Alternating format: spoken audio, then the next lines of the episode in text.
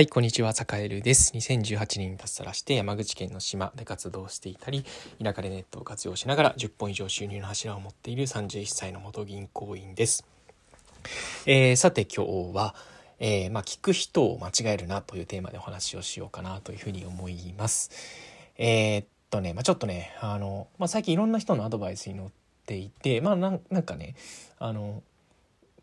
それその人に聞いちゃダメだよっていうのを結構やっている人がいるので、えー、まあ、ちょっとね一応収録しておこうかなと思って、えっと、撮っています。えっとね結論から言うと例えばねあのなんかこう田舎暮らしをしたいとかああいう人が、まあ、もう今ね田舎暮らしを実際にしている人とかあの、まあ、都会から、まあ、要は同じようにね自分がこう今都会にいてあの地方に行きたいっていう人はあの昔こう都会にいてそれでこう地方に行ったっていう人のアドバイスを聞いた方がいいし、うん、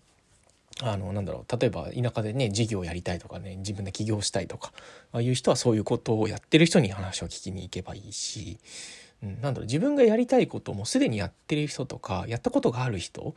に何人かやっぱりね話を聞いてみた方がいいよなっていうこと思ったんですよね。情報発信頑張りたければもう情報発信を頑張ってる人で結果を出している人に聞いた方がいい。うん、でなおかつあとは副業とかもそうかもしれないですね。副業をやりたければもう副業やってる人に聞けばいい。うんで、起業したければ起業してる人に聞けばいい。これね、やったことない人は本当にね、あの、想像でしか話せないんですよ。うん、想像とかこうね、メディアとかで言われてることでしか話せない。だから、えー、本当ね、まともなアドバイスが返ってこないんですよね。それこそ脱サラしたいとか、そういうのもそうですね。脱サラしたかったらもう脱サラしたことのある人に聞いた方がいい。うん。脱サラしたことがない人で起業したことがない人に起業の相談みたいなのは絶対にしちゃダメですね。うん、これはもう間違いないです。うん、っていうことを、まあ、いろんななんかこうねあのこれからこういうふうに生きていきたいとかあのこういうふうなこう人生を送りたいっていう人の話を聞いていて、うん、なんかねすごくいろいろ悩んでいるけどまあなんかそれ一回さなんかその人生実現させてる人に話聞いてみなよっていうふうに言うとみんな結構ねあ確かにみたいな感じになるんですよね。いやいやいやいやと。うん。なんか例えばね、脱サラしてなんか地方行きたんだったら脱サラして地方行ってる人の話聞けばいいし、ね、あの SNS とか今見れるし、うん、YouTube とかでそういうの上げてる人もいるし、うん。で、そういう人とこう仲良く、あのー、やり取りをすればいいんじゃないかなっていうところ起業したければ起業してる人のねあのを周りにねあの